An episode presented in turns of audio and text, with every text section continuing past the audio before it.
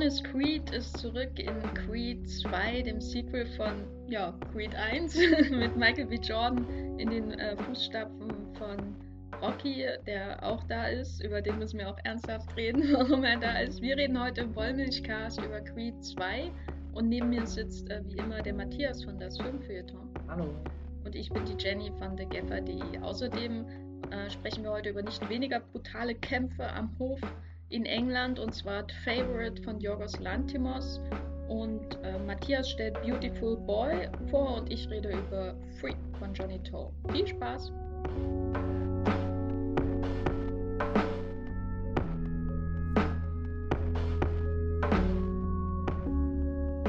Creed 1 war 2015? 2015? Vielleicht. Gut. Eine durchaus eine Überraschung, würde ich mal sagen, weil es gab ja, also zumindest bei mir schon eine gewisse Müdigkeit, was diese ganzen Rocky-Filme angeht. Rocky Balboa fand ich noch äh, ganz nett so, aber ich mir auch gedacht, muss er da jetzt wieder kämpfen und äh, wie wäre es mal mit stattdessen im Vorgarten sitzen und nichts tun. Und dann kam dieser Creed mit einem jüngeren Star in, und ein Legacy-Sequel, sagt man dazu, äh, habe ich bei Screen Crush gelesen. Und äh, hat äh, doch viele Leute überrascht. Regie Ryan Coogler, der danach Black Panther auch noch gemacht hat.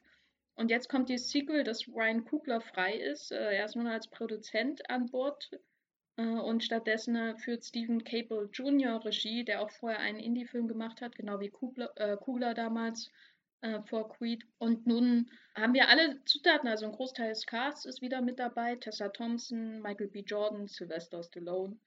Und äh, außerdem äh, bekommen wir russischen Besuch oder ukrainischen Besuch, wie auch immer. Jetzt gilt es, all diese Zutaten irgendwie zusammenzumengen und nochmal denselben Erfolg zu wiederholen, was Neues zu machen, äh, das Franchise irgendwie zu stabilisieren, dass jetzt 25.000 Creed-Filme kommen können. Was, was war so dein Gefühl? Was war das Ziel dieses Films? Stabilisieren finde ich ein interessantes Wort, wobei ich glaube, das hat ja schon Creed 1 geschafft, diesen, diesen Rocky wiederzubeleben und auch schon also so fest wiederzubeleben, dass das eins dieses, dieser Legacy-Quills ist, wo die Leute sich ziemlich einig sind, das hat funktioniert zum ersten Mal. Also irgendwie, wo Terminator Genesis Genüses oder wie auch immer. Genüses, würde ich sagen, ist der, der richtige Begriff. Genüses. Äh, hatte, also der, das ist definitiv ein Film, was eine neue Trilogie starten sollte. Hier, äh, Arnold Schwarzenegger gibt das Vermächtnis an Emilia Clarke und Jay Courtney. Kann man nicht sagen, ohne zu lachen. Ja. Also ich lache nicht wegen Emilia Clarke, aber ich lache wegen ich Jay Courtney. Ich lache wegen beiden. Aber eine hat in Star Wars äh, mitgespielt. In einem sehr guten Star Wars-Film sogar. Aber ich, es gibt ja auch keine schlechten, insofern. Ich sag nichts mehr. sehr gut am Anfang des Podcasts schon gleich hier. Ähm, und aber was, ich mich dann, äh, ich kenne ja von den alten Rocky-Filmen nur den ersten und den halt den Balboa, den, den letzten nur Rocky.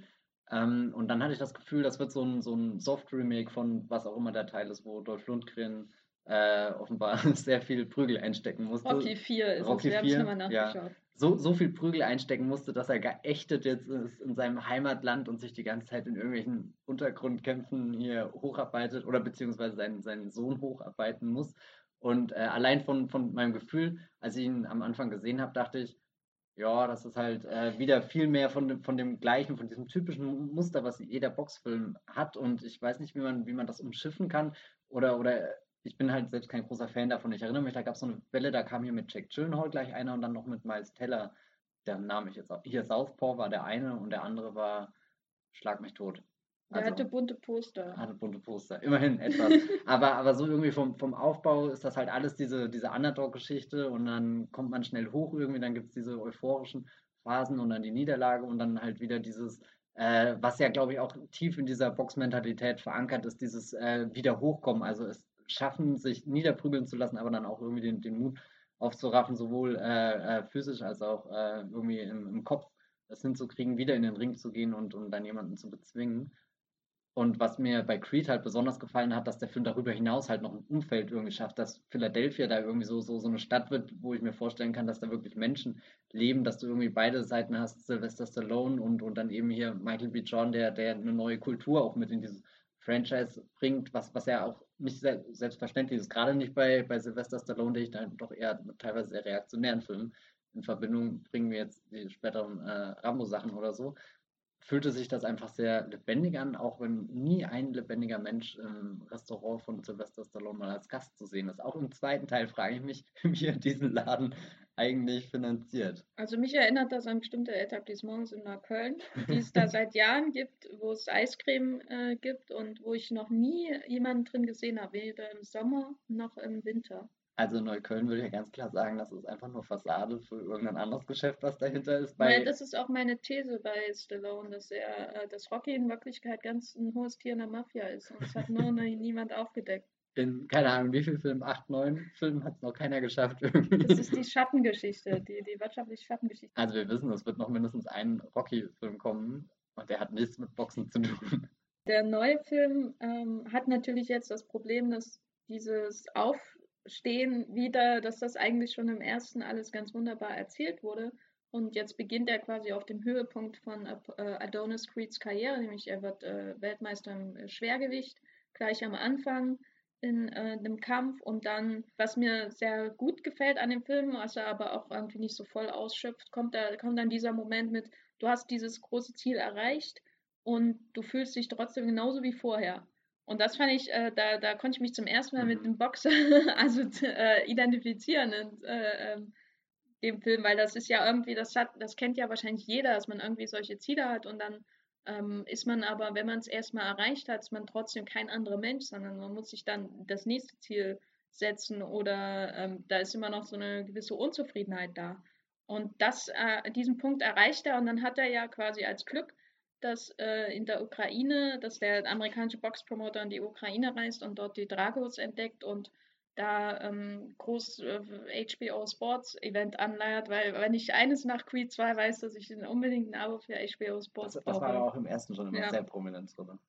Ja, und HBO Sports ist quasi die Geißel der Menschheit, führt dazu, dass äh, Leuten die äh, Köpfe gebrochen werden und äh, die Rippen und äh, das alles nur für, für Bling Bling Jedenfalls, es kommt mir auch vor wie, ein, vor wie ein Werbespot für HBO Sports, weil die, die, das alles so inszeniert wird im Sinne von, das erwartet euch, wenn ihr auch in der, im wirklichen Leben Boxkämpfe anschaut, bei HBO Sports. Ja, aber was ich sehr interessant finde, also weil du gerade dieses Bling Bling sagst, er geht nie ins Detail von diesen Geschäftsdingen. Also man sieht nie, wie wird ein Vertrag unterschrieben oder so. Also es ist immer präsent, dass irgendwie der, das nächste große Ding gestaged werden muss. Da musste ich auch oft äh, an der Fighter hier mit Christian Bale denken, wo sie ja auch dieses ständige Rumgefahren und, und wieder einen Kampf organisieren irgendwie. Und bei, bei, bei Christian Bale war das ja damals eher so der familiäre Ring um ihn herum, der das gemacht hat, ich glaube die Mutter vermutlich. Und, und jetzt bei Creed das Ganze auf so einer großen Ebene, wo ich aber nur das Gefühl habe, äh, oder so, so, es reichen diese, diese großen Ansagen, dass halt diese Pressekonferenz abgehalten wird und dann verlässt man sich drauf, dass das irgendwie Rocky im Fernsehen sieht und irgendwie äh, äh, äh, Michael B. Jordan dann mit seiner Freundin irgendwo in der Bar sitzt und das dann da auch irgendwie gesagt bekommt, aber irgendwie so, so was Praktisches fehlt mir da komplett oder vielleicht ist das auch stinklangweilig, ich weiß es nicht, aber das hätte ja vielleicht so wie bei Moneyball noch so eine Ebene mit reinbringen können, dass du diese, diese Geschäftsseite besser kennenlernst und verstehen lernst und hoffentlich nicht nur in Statistiken Na, ich glaub, bekommst. Ich glaube, da ist wahrscheinlich das Problem, ähm, dass diese Filme immer noch sehr stark das Boxen so als was Mythisches irgendwie verstehen mhm. und das würde das entzaubern. Ähm, weil ich äh, habe ausgefühlt, dass diese eine Simpsons-Folge, wo Mo, der äh, Boxtrainer von Homer Simpson wird und Homer mal dasteht und geschlagen wird, geschlagen wird, er hält so viel aus, dass man da mehr über das Boxgeschäft lernt in der Folge als in allen Rocky-Teilen.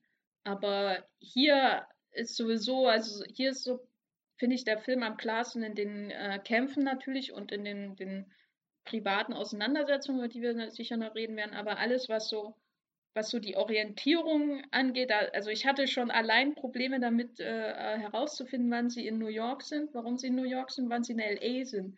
Er kommt zurück nach New York, nachdem er in dem ersten Kampf gegen Viktor Drago halt verloren, also nicht verloren hat, weil es ist, äh, Drago wird äh, disqualifiziert, er wird halt komplett zusammengeschlagen im Grunde und er äh, kommt mit seinem Rollstuhl irgendwie in New York an, aber dann sind sie die ganze Zeit bei der Mutter wieder in LA und der Film hat es überhaupt nicht geschafft, da irgendeine klare Orientierung zu schaffen, wann sie wo sind und ich finde es eigentlich recht einfach normalerweise zu unterscheiden zwischen New York und LA in Filmen. Und das waren so Sachen, wo ich das Gefühl hatte, der Film hat keine Vision für die Welt und für ihr Funktionieren so richtig, sondern es geht immer noch um die privaten Konflikte. Mhm. Und äh, das trifft, glaube ich, auch auf das Boxgeschäft an sich zu, dass der Film da eigentlich überhaupt kein Interesse für hat. Oder die ja, er spielt nur auf den Fernsehern, wo das HBO-Logo eingeblendet genau. wird. Aber wo du gerade äh, die Orte, ich finde auch die Zeit äh, sehr merkwürdig. Also kann, kann sehr schwer einschätzen, wann die Tochter groß geworden ist und, und ja, das fand ich alles sehr verwirrend. Aber er hat ja auch positive Seiten. Ja, ja, ne? Abgesehen davon, dass er, dass er super verwirrend ist für einen Film, der eigentlich, wo eigentlich nur Leute sich den Kopf einschlagen. Es kann nicht so kompliziert sein, die zu manövrieren zwischen den Küsten. Aber er hat natürlich auch ähm, bestimmte Vorteile, die auch schon der erste hatte, weil er und die auch schon Rocky hatte im Grunde, weil es ist zwar eine Boxgeschichte und es geht am Ende um diese Gewalt, aber es geht vor allem auch um die Figuren und wie sie zueinander stehen und dabei nicht nur um Rocky und äh, Creed, sondern vor allem auch um Creed und äh, seine zukünftige äh, Bianca, die von Tessa Thompson gespielt wird, die viel Raum einnimmt. Was sagst du dazu?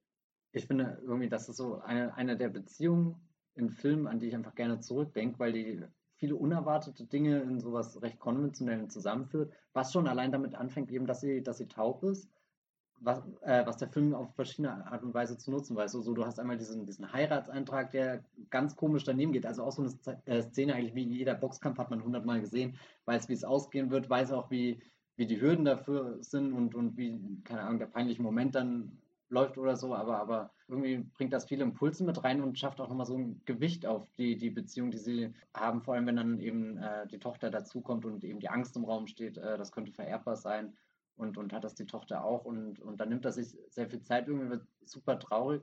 Du hast vorhin durchblicken lassen, dass du nicht so glücklich bist, dass die, dass es sonst keine Hürden gibt oder, oder irgendwas, äh, dass, dass die Ehe oder dass äh, sie als äh, sie an, zu schnell auf einer Augenebene, äh, Augenhöhe immer sind und also auf der einen Seite bin ich froh, dass sie mehr zu tun hat, äh, als irgendwie die nagging Wife zu sein, die äh, den Mann an seinen Ambitionen hindern will, weil sie um seine Sicherheit besorgt ist. Das ist natürlich auch so eine Rolle, die in vielen Filmen auftaucht und die einfach nur nervt. Äh, und die will man ja jetzt nicht nochmal sehen, gerade wenn man eine Schauspielerin wie Tessa Thompson hat. Aber andererseits ist, äh, finde ich, wie schnell sie immer seinen Träumen hinterher springt, auch ein bisschen seltsam. Mhm. Vielleicht habe ich auch nur, mag ich auch nur keine Harmonie und finde das alles total irre, äh, unrealistisch, dass in Ehen solche Harmonie herrscht. Aber sie muss dann eben noch zusammen mit ihm auftreten, äh, wenn er da den dritten Kampf dann hat im Film äh, und sie singt davor und so. Das Was fandest du doof?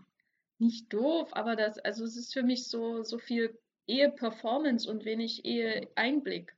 Weißt du, also oh. sie müssen performen, dass sie, dass die Ehe toll ist und sie sich gegenseitig unterstützen in ihren Karrieren, aber eigentlich wirkt das für mich nur wie so wie so halt eine Performance, eine Performance Art und nicht wie wirklich ein Einblick in ein Eheleben zwischen den beiden. Nein, ich, okay, das zugegeben, äh, die, diese letzte Szene, glaube ich, war auch sehr symbolisch. Aber äh, was, diese zwei Creed-Filme haben, zwei Einstellungen jeweils, wo, wo die Kamera oben ist und sie liegen auf dem Boden nebeneinander. Und das sind zwei Bilder, die könnte ich mir aus beiden Filmen rauskopieren und, und aufhängen, glaube ich. Weil, also so, da, da findet alles für mich statt, einfach wie sie, wie sie da liegen und ihre Ehe in Harmonie. Ich habe das vorhin äh, Paddington-Ehe genannt. Paddington-Ehe ist äh, so, sehr gut. Ja, aber also nee, ich, ich meine, ich habe nichts, also Harmonie ist doch etwas Tolles. So, so überleg ja, mal, wie, wie, wie, weit die Welt käme, wenn. Überleg mal, wie langweilig äh, Panzerkreuzer Potemkin ohne, ohne mit, mit Harmonie wäre. Ne? Ich weiß auch nicht, warum ich jetzt auf den komme. Ich weiß auch nicht. Überleg mal an Nosferatu mit Harmonie. So. Wo wird die Filmgeschichte hingehen, wenn es harmonisch wäre? Ich finde es doof. Jedenfalls äh, ist es natürlich trotzdem eine schöne Erweiterung dieser Creed-Geschichte, dass sie eher Vater wird auch. Mhm. Und da hatte ich jetzt auch nicht ums äh, Gefühl, dass ihn das wirklich daran zweifeln lässt, wie er mit seinem Boxhandwerk äh, umgeht, dass er sich immer wieder in diese Gefahr bringt und so, sondern also ja. Ich habe so ein bisschen als Spiegel auf Stallone gelesen, wo er viel äh, über seinen Sohn im Dunkeln bleibt, bis dann eben zum Ende des Films das erste Mal der Sohn selbst in Erscheinung tritt und, und, und da ein, ein Aufeinander zubewegen stattfindet und irgendwie wie, wie äh, ich war, keine Ahnung, ich bin ja jetzt wirklich nicht äh, franchise-sicher, was Rocky angeht und äh, hättest du das nicht vorhin gesagt, dass der Sohn auch schon im vierten Teil war, an den ich auch null Erinnerungen mehr habe. Ist, ähm, nicht schon, ist Rocky Balboa nicht sogar schon der fünfte Teil? Achso, oh, der, ja, guck, seht ihr, also Rocky, nee, das äh, wahrscheinlich. Bei Rocky 4 ist ja der, wo, wo Ivan Drago aufgetaucht ah, ja, ist. Ah, genau, und dann gab es, ja, glaube ich, noch Rocky 5 und dann gab es Rocky so, Balboa sogar. Ja, egal. Wir sind da nicht ganz äh, fest in diesem Franchise. Ich, also ich bin nicht mal so fest in diesem Franchise, dass ich nicht mal einen Trailer für den neuen Teil jetzt gesehen habe. Was aber auch daran liegt, da eben vieles, wieso so halt alles wie erwartet ist. Äh, Ja. also, keine Ahnung, von der Dramaturgie und bla. Ja, jetzt weiß ich gar nicht mehr, was ich eigentlich sagen wollte. Ah ja, genau, diese, diese, äh, und dass sich Rocky quasi den, den, den Creed zum Sohn irgendwie gemacht hat. Und dann habe ich mich während dem Film auch oft gefragt, was macht das denn mit seinem eigenen Sohn irgendwie, natürlich jetzt ohne dieses ganze Wissen um, um die, die Rocky, die große Rocky-Mythologie außenrum. Ich, ich fand das sehr schön, äh, dass das sich gespiegelt hat. Und dass Mikey B. Jordan, der ja auch viel zu jung irgendwie, also so ist, so, so gerade seine Karriere startet, diesen, diesen Mega-Erfolg hat und, und eigentlich komplett überfordert damit sein müsste, jetzt eine Familie aufzubauen, aber es dann halt einfach einen Angriff nimmt. Vor allem habe ich die ganze Zeit dran gedacht, dass sie im Sommer auf Tour gehen will und jetzt schwanger ist und ihre ganze Karriere damit einen. Pause, Pause-Knopf drückt. So. deswegen singt sie am Ende, weil das gibt ihr einen neuen Boost. Ja, es gibt Die Single, die, die, äh, die sie da äh, gedroppt hat, die wird, die wird sich nach dem äh, Sieg sowas von verkaufen. ja. Ähm, aber es gibt ja noch andere Figuren in Creed 2. Und zwar die äh, Männer, die aus der Kälte kommen. Aus dem ähm, fast schon bilderbuchhaft dargestellt, aus der bilderbuchhaft dargestellten grauen Ukraine. Man könnte sich vorstellen, äh, äh, äh, Sergei Losnitzer persönlich hätte Regie geführt. Mit, man, man hat das Gefühl, die Eiskristalle hängen in der Luft, äh, in jedem Bild, was in der Ukraine spielt. Denn Ivan Drago und sein Sohn Viktor ähm, kommen ins Spiel und werden zu den Antagonisten dieses Films und sagen nicht viel. Nee, eigentlich. Also der Einzige, der was sagt, ist äh, Dolph Lundgren und das sind auch nur äh, Hassparolen, die er seinem Sohn füttert, nämlich brech ihm das Genick, du musst ihn zerstören, zermalm ihn, fetz ihn nieder, er hat alles vernichtet, woran ich je geglaubt hat, oder zumindest sein Vater oder sein Sohn oder was auch immer. Vor Ähm, allem die Frau ist weg, ne? Ja, genau, die, die, alle, alle Frauen in diesem Film, die irgendwann verschwinden, reißen so große Löcher in die Herzen ihrer Männer. Das ist der Wahnsinn. Ähm, und ich fand das am Anfang ganz furchtbar. Also auch wie diese, äh, wie, wie das dargestellt wurde, was du schon gesagt hast, das, das Grau und, und das war ja echt so bläulich und da habe ich mich irgendwie so auf das Schlimmste gefasst gemacht. Da kam halt alles irgendwie, was ich vorhin gemeint habe, so, das wird halt so ein Remake von dem, diesem alten Teil. Und äh, dann hatte ich auch ein bisschen die Befürchtung, oh Gott, da kommen jetzt so ganz fürchterliche Dinge, die man in den 80ern in solchen Filmen gemacht haben, wieder zurück und eigentlich stehen, oder die, der erste Creed-Film, der hat so einen Vibe, der einfach sehr in der Gegenwart angekommen ist, finde ich. Also mit, mit Mischung von, von, von klassischen Rocky-Themen und dann eben meinetwegen den, den Hip-Hop-Soundtrack dazu oder so. Also so, so irgendwas, was echt Lebendiges und aber äh, insofern sind die, die, die äh, Dragos verblüffend durch das äh, schwere Gewicht, was sich hinter ihren äh, Blicken verbirgt und, und auch wirklich so auf den letzten Metern sich ganz präzise entfaltet und, und dann auch wirklich keine Worte notwendig sind, um zu erklären, wie, wie tief sie gefallen sind, wie, wie, in was sie sich da reingeritten haben. Irgendwie so, so der, der, der Vater, der den Sohn eigentlich nur trainiert hat, um, um quasi so einen kleinen Rachefeldzug äh, durchzuziehen und, und dann am Ende merkt, dass das gar nichts bringt, dass alles, was er sich erhofft, irgendwelche Frauen zurückzuerobern oder, oder den Respekt in seinem Land und so, dass ihn das keineswegs glücklich macht, sondern dass er halt am Ende irgendwie zwei Tiere sieht, die aufeinander einprügeln und halt nicht mehr, mehr seinen Sohn erkennt, der ihn eh schon die ganze Zeit immer hilfesuchend anblickt, weil der Sohn irgendwie keine Identität hat, nicht weiß, wie man lebt, keine Freunde findet und, und irgendwie nicht mal sich einen Kakao zu Hause machen darf, ohne zu fragen, ob, ob das okay ist, ob, ob, er, ob er zwei Löffel oder drei Löffel äh, Pulver reintun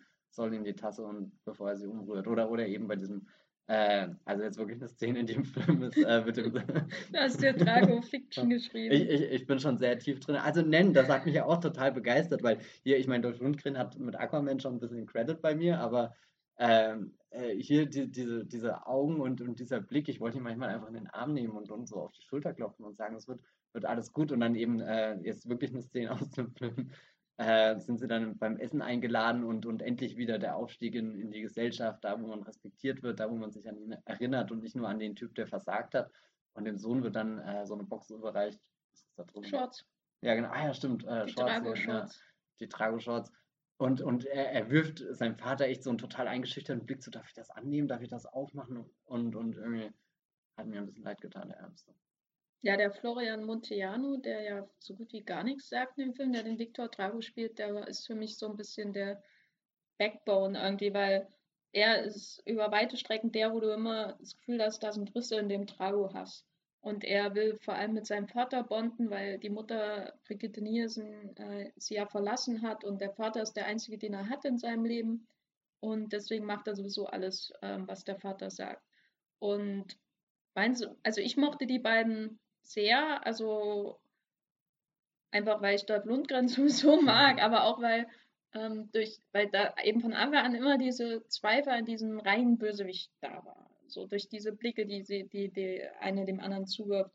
Und da hätte ich mir aber trotz des sehr schönen Endes, äh, was die beiden angeht, ähm, dass sie auch zusammen weiter joggen, das hätte ich mir, vor allem, dass sie zusammen joggen genau, und nicht der andere mit dem Auto hinterher ja. rast, so, äh, hätte ich mir trotzdem mehr davon erwartet oder ich hätte gern mehr gesehen, weil das war so einer der zentralen Punkte, der mir in dem Film fehlt oder der maximal bei den Dragos hervorkommt und überhaupt nicht bei Creed, ist die Frage, warum die Söhne eigentlich diesen Stellvertreterkrieg äh, führen für ihre Eltern. Äh, und das wird, irgendwie hast du am Anfang das Gefühl, das wird so minimal hinterfragt, aber im Grunde will sich der Film nicht damit auseinandersetzen, weil das seinen, seinen äh, Klimax ruinieren würde, wenn jemand sagen würde, nee, aber eigentlich ist doch total dumm, dass wir uns die Fresse einschlagen deswegen. Wegen unseren Vätern. Selbst wenn sie abwesend sind. Warum müssen wir nochmal denselben Konflikt weitertragen und so? Ich meine, es sind Boxer und es ist Sport und so. Also insofern ist der das natürlich irgendwie nachvollziehbar, dass sie gegeneinander antreten, aber tun sie es nicht aus den falschen Gründen oder hätten sich die Gründe nicht wandeln müssen, warum sie gegeneinander antreten für einen Film, der so ähm, erleuchtet sein will in seiner Humanisierung der, der Gegner im Vergleich zu dem Kalter Krieg Rocky, wo, wo Lundgren zum ersten Mal aufgetaucht ist. Also das finde ich seltsam, dass mhm. der Film sich hinter, das nicht hinterfragt wird im Drehbuch. Dass die, dass die im Grunde, ne, Kalter Krieg, Stellvertreterkriege, das hier weiterführen. Oder vielleicht auch äh, in Bezug auf das Franchise selbst. Mu muss denn Rocky immer im Boxring enden? Also, oder, oder kann, kann Creed nicht vielleicht auch einfach nur das Familiendrama mit Michael B. Jordan und Tessa Thompson werden und, und dann, keine Ahnung, ja, da, da ist auch dann das Problem, du hast halt eine Marke, die Erwartungen zu erfüllen hat und, und mit Erwartungen kämpfen ja beide Jungs in dem Film.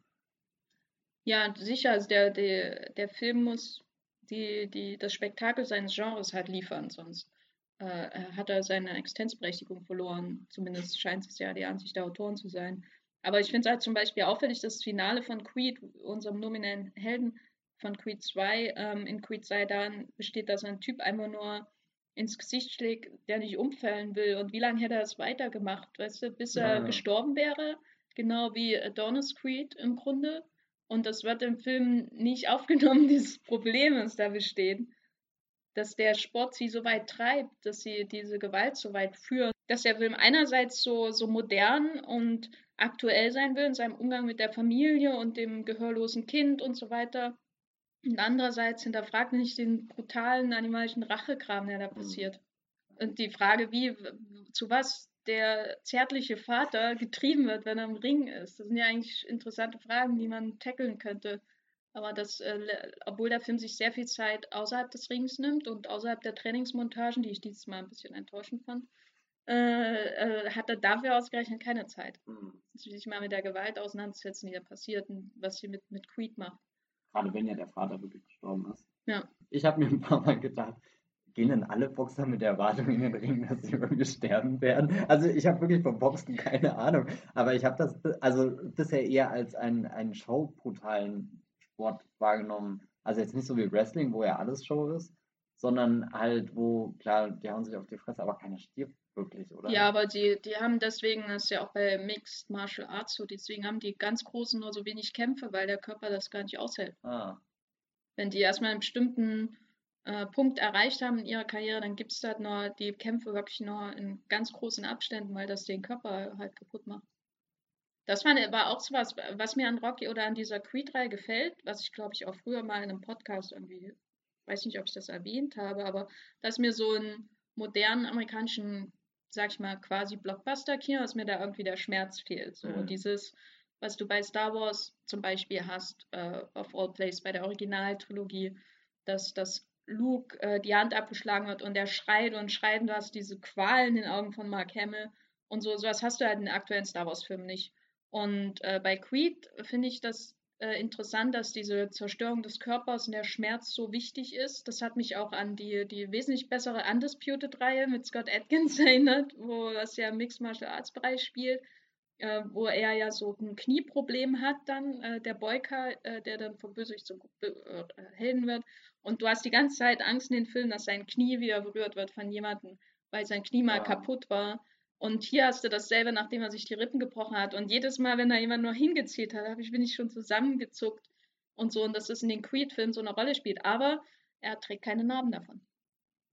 Ist nicht mal das Auge, was mir eingeschlagen wird, dass ich mich gefragt habe, ist das denn normal oder ist das schon überdurchschnittlich für so das Ende von so einem Boxkampf? Und äh, ich war im Kino mit gar nicht so vielen Leuten, aber in meiner Reihe, die saßen, haben schon mitgefiebert und also ich war auch dabei und habe dann, als er in die Rippe gehauen hat, das also da können die ruhig sitzen bleiben. Das ist, aber es ist halt auch, äh, wie es inszeniert ist und so schön das Knacken auch mit mhm. reingeschnitten und, und äh, da wissen sie schon, welche Trigger man. Also generell kann man ja vielleicht wieder sagen, dass die Boxkämpfe, äh, ich bin jetzt kein Meister der Boxkampfbewertung, aber äh, ich war schon äh, mitgerissen und dachte auch ein paar Mal, ja, könnte jetzt auch äh, schneller vorbei. ich, ich, ich halte das nicht mehr aus. Oder generell habe ich während dem Film auch wieder viel drüber nachgedacht, ob Boxen überhaupt ein Sport ist, was das alles soll. Aber ich glaube, das hat nichts mit einem Film zu tun. Also ich weiß nicht, das merke ich halt, dass das eine Welt ist, mit der ich überhaupt nichts anfangen kann, wo, wo, ich, wo ich mich eher frage, warum macht das denn jemand freiwillig?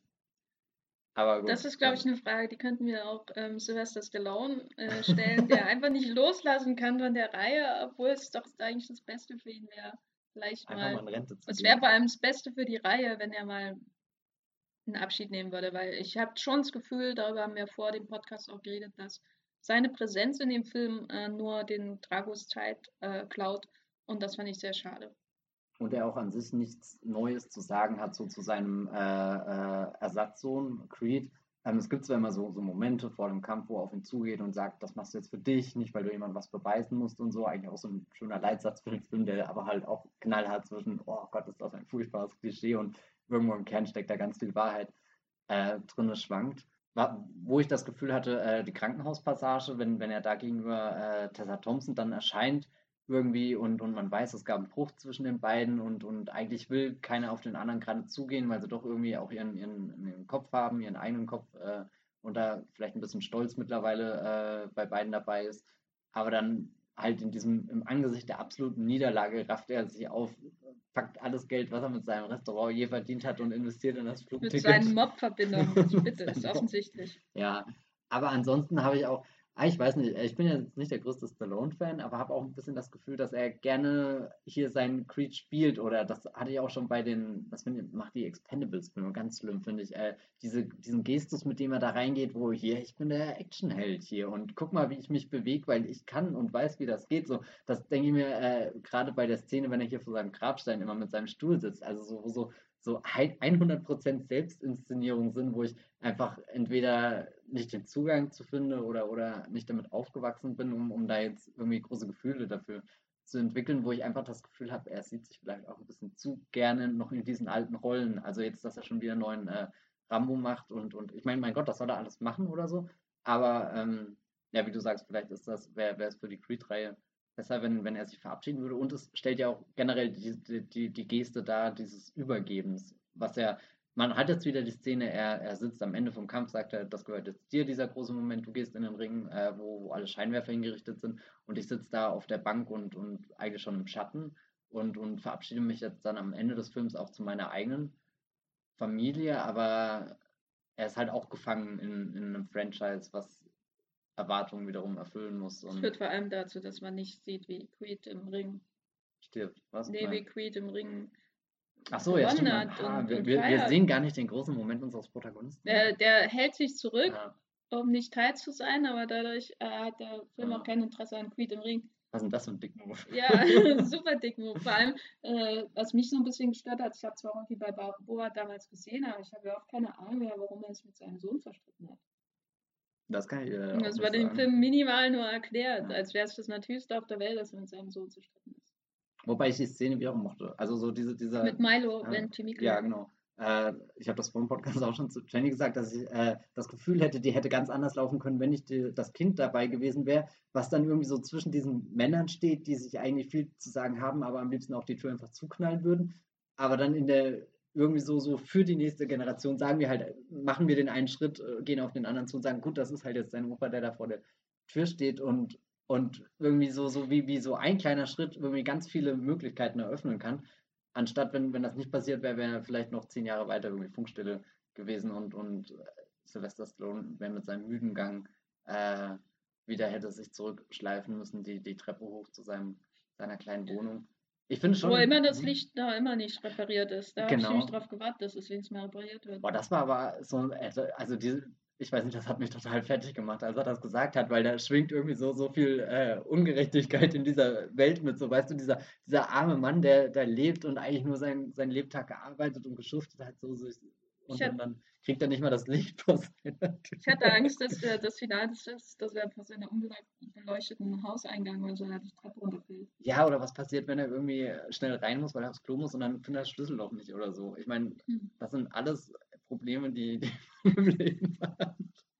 Gut, du hast ja, ja noch, ähm, ich habe mir, du wolltest nur über einen Punkt reden, ja. bevor wir zum Fazit kommen. An die Stadt Philadelphia, die, bitte rettet äh, Silvester. Ich glaube, äh, ja. äh, Quid hat den mhm. Government Shutdown in USA Aber stimmt, äh, ein Punkt noch, äh, wir haben ja vorhin gesagt, es gab äh, auch wieder eine riesengroße Montage, äh, die, du warst nicht so begeistert, die hier in der Wüste stattfindet und, und, und so. Und äh, Musik hat ja auch wieder der tolle Ludwig Göransson gemacht, der gerade auch für Black Panther. Ist der wirklich so toll? Für einen Oscar nominiert ist. Naja, ähm, weil bei Black Panther denke ich doch an andere Musik und nicht die Musik von Ludwig Göransson.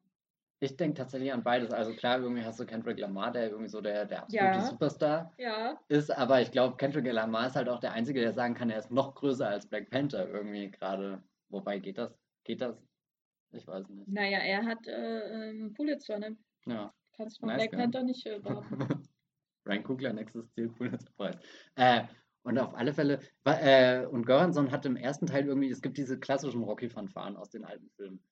Und die finde ich eigentlich furchtbar, weil die haben sowas äh, pur Strahlendes oder so. Ich weiß nicht, irgendwie fühle ich mich mit dieser Musik gar nicht wohl, aber ich finde, dass das äh, Göransson in dem ersten Film sehr schön adaptiert hat, dass er diese Fanfaren eher in so ein kleines Heulen umgewandelt hat. Und dann gibt es äh, diese, diese eine tolle Szene, wo sie da zum Beispiel mit den äh, Motorrädern hier so äh, ihren Wheelie machen und, und er rennt da und irgendwie die, die ganze Welt rennt mit ihm und die, die Musik steigert sich dann in, in diese Fanfaren rein, die er dann auch später in, in Black Panther irgendwie mit drin hat, äh, zum Beispiel in einem Stück Wakanda, wenn, wenn halt, äh, wenn sie das erste Mal in das, das Königreich hier von Wakanda äh, fliegen und, und, und äh, dann bei, bei dem Creed, was er immer so toll macht, finde ich, den, den Soundtrack mit irgendwelchen Rap-Passagen oder so zu vereinen. Und, und das bringt irgendwie für mich auch, dass du, dass du auf der einen Seite in der Wur Musik die Wurzeln eben dieses alten Franchise hast, aber dann auch einen neuen Impuls irgendwie dazu, der, der Frische bringt, der auch eine gewisse Härte hat oder so, was ja ganz angemessen ist, wenn es um die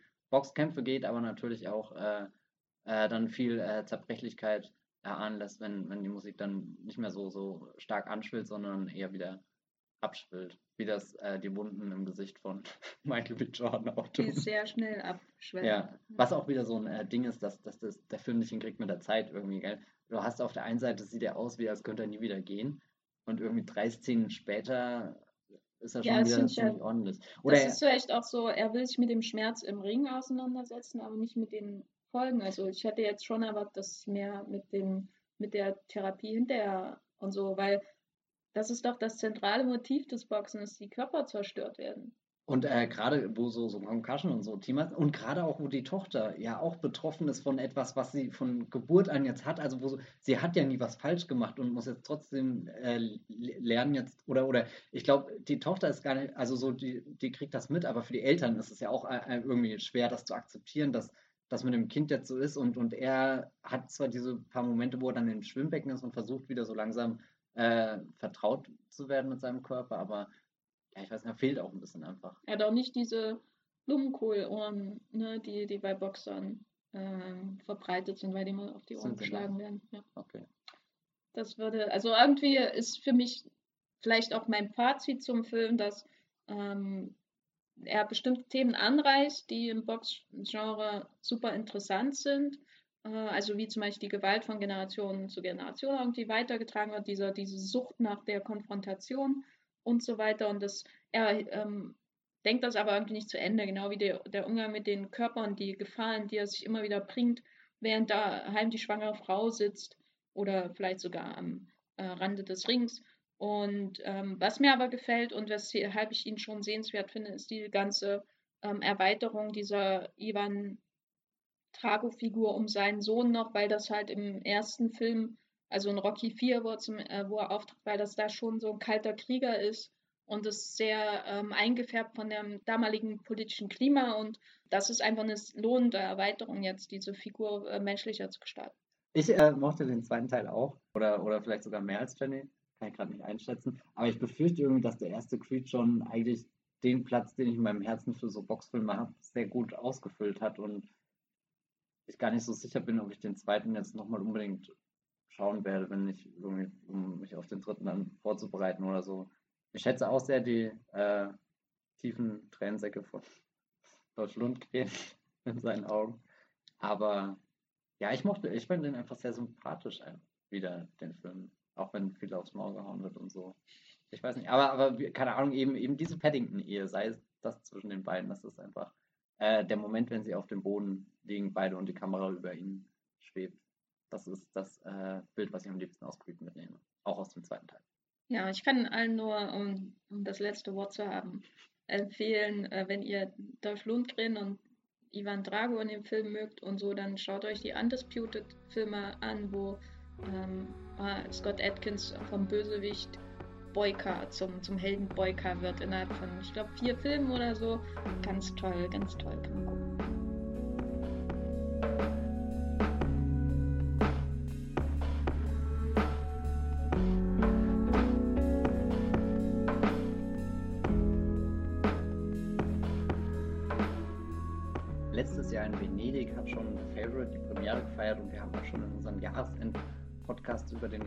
Jorgos Lantimos geredet. Jetzt ist er endlich ganz regulär bei uns in den deutschen Kinos angelaufen. Deswegen werden wir in, den folgenden Minuten noch ein paar äh, aufmerksame Worte schenken. Ähm, selbst wenn ihn keiner von uns jetzt nochmal direkt zur Vorbereitung gesehen hat. Aber äh, wir Alles andere wird auch nicht zum Wollmilchcast passen, wenn wir extra dafür nochmal die Filme schauen würden. nee, also ich habe für den Wollmilchcast schon hier so, so manche Vorbereitungen getroffen, bin heute aufgestanden, ich bin vor allem geistig und moralisch vorbereitet, auf dem Mule den extra Film Podcast zu schauen und aus keinem anderen Grund.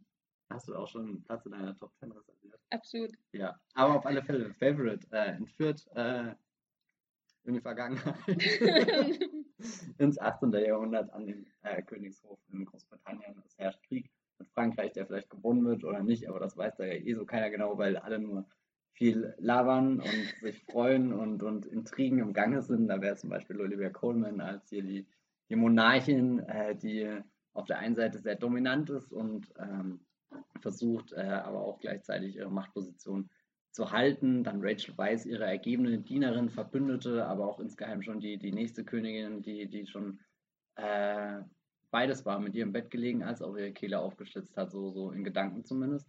Und dann kommt an diesem Hof auch noch Emma Stone, ganz jung und äh, aus so einer Familie, die in Ungnade gefallen ist, hofft da jetzt ein bisschen äh, äh, ihre verwandtschaftlichen Beziehungen nochmal auszuquetschen. Aber bevor sie so richtig auf die Fresse fliegt, hat sie eigentlich auch schon Lust bekommen, selbst auf dem Thron zu sitzen. Fliegt sie nicht als erstes? Ja, ja, sie stimmt eigentlich. Oh Gott, ah, da, großartig. Die Szene, wie sie eingeführt wird, das ist eh so, so. ja, keine Ahnung. Ähm, toller Moment direkt in den Schlamm der Film kann sehr dreckig aussehen. Und, und viele äh, Menschen landen auch immer wieder auf äh, Steinböden, auf, auf äh, langen, langen Fluren oder irgendwo im Wald, im, im Laub und so. Aber vielleicht sollten wir erstmal klären, was dann äh, äh, Favorite anders macht, im Gegensatz zu dem vorherigen Schaffen, was uns der Jorgos Lantimos in den letzten Jahren so alles aufgetischt hat. Jorgos Lantimos ist berühmt geworden durch äh, Dogtooth, äh, wichtiger Vertreter dieses neuen, weirden äh, griechischen Kinos hat dann ähm, recht schnell dann auch mit internationalen Stars gearbeitet, nämlich mit The Lobster, in dem auch Rachel Weisz wieder mitspielt, und danach The Killing of a Sacred Deer mit, Nicole Kidman, mit Nicole Kidman und äh, jetzt quasi sein völlig unerwarteter Hollywood-Durchbruch. Das macht mich fertig. Aber darüber reden wir sicher noch. Und ähm, was macht er anders? Ja, also ich glaube, was er ähnlich macht, ist wieder, dass er so eine, so eine kleine Welt für sich hat, die relativ autark lebt.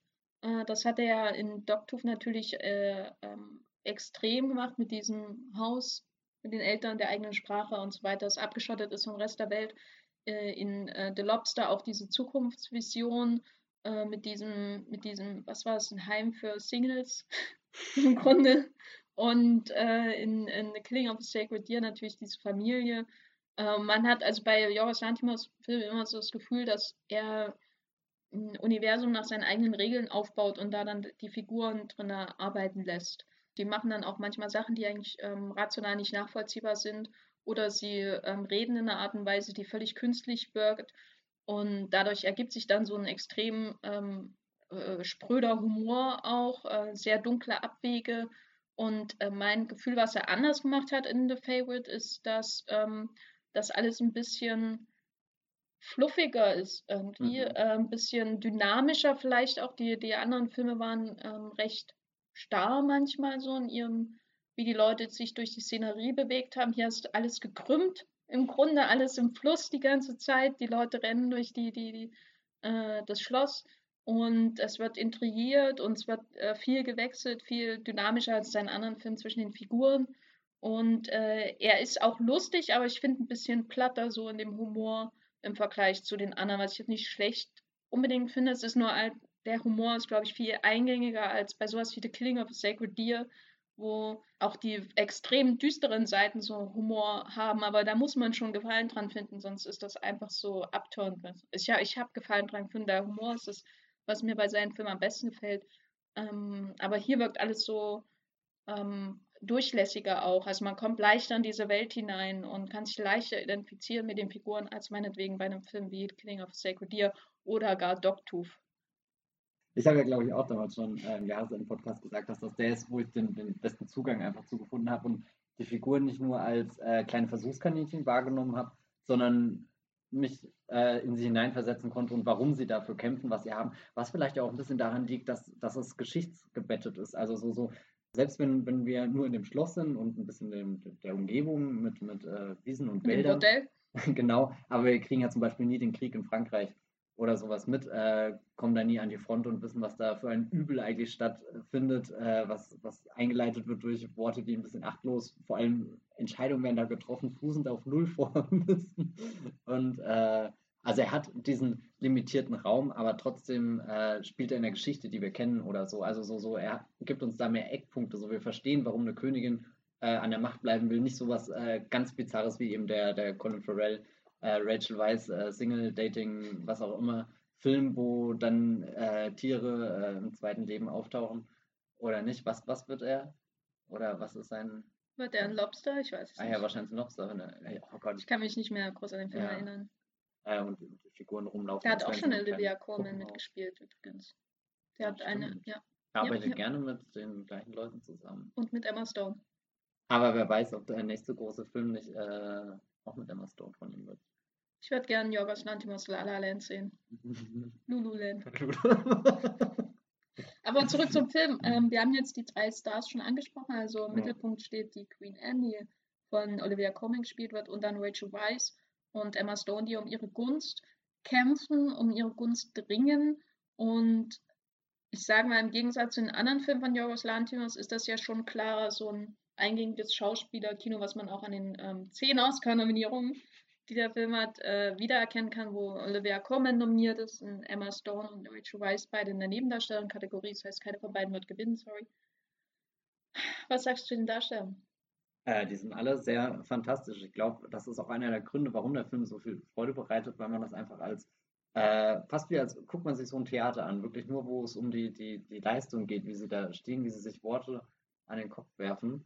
Ähm, und dann hat halt jede dieser Frauen ihre eigenen listigen Methoden, wie sie versucht, äh, die anderen auszuspielen und natürlich auch alle irgendwo ihre Schwächen. Und das finde ich sehr schön, dass sich der Film oder das immer in Erinnerung ruft. Du hast zwar für, jeder hat mal so, so eine Hochphase irgendwie, wo es so aussieht, gut, jetzt entwickelt sich alles in die Richtung, aber am Ende, äh, Jorgos Lanthimos wäre, glaube ich, nicht Jorgos Lanthimos, wenn er irgendjemand in seinen Film gewinnen äh, lassen würde, endet alles äh, super verheerend, selbst äh, oder am tragischsten dann, wenn es die Figuren nicht bemerken, in was für eine Position sie sich äh, begeben haben, wem sie sich gerade unterwerfen, von, von wie vielen Seiten sie erdrückt werden. Und, und dann ist natürlich das Interessante, die, die Dynamik da zu sehen. Also so erstmal Olivia Coleman, die halt oben ist, aber eigentlich total zerbrechlich ist, also gesundheitliche Leiden hat, äh, dann natürlich stolz ist, nicht an die Öffentlichkeit will, wenn, wenn wenn es ihr halt nicht gut geht, äh, da musste ich jetzt auch hier ein bisschen an äh, Mary Queen of Scots denken, wo, wo äh, Margot Robbie äh, ja auch die äh, äh, Elizabeth spielt, die, die aufgrund ihrer äh, Pocken oder was das sind,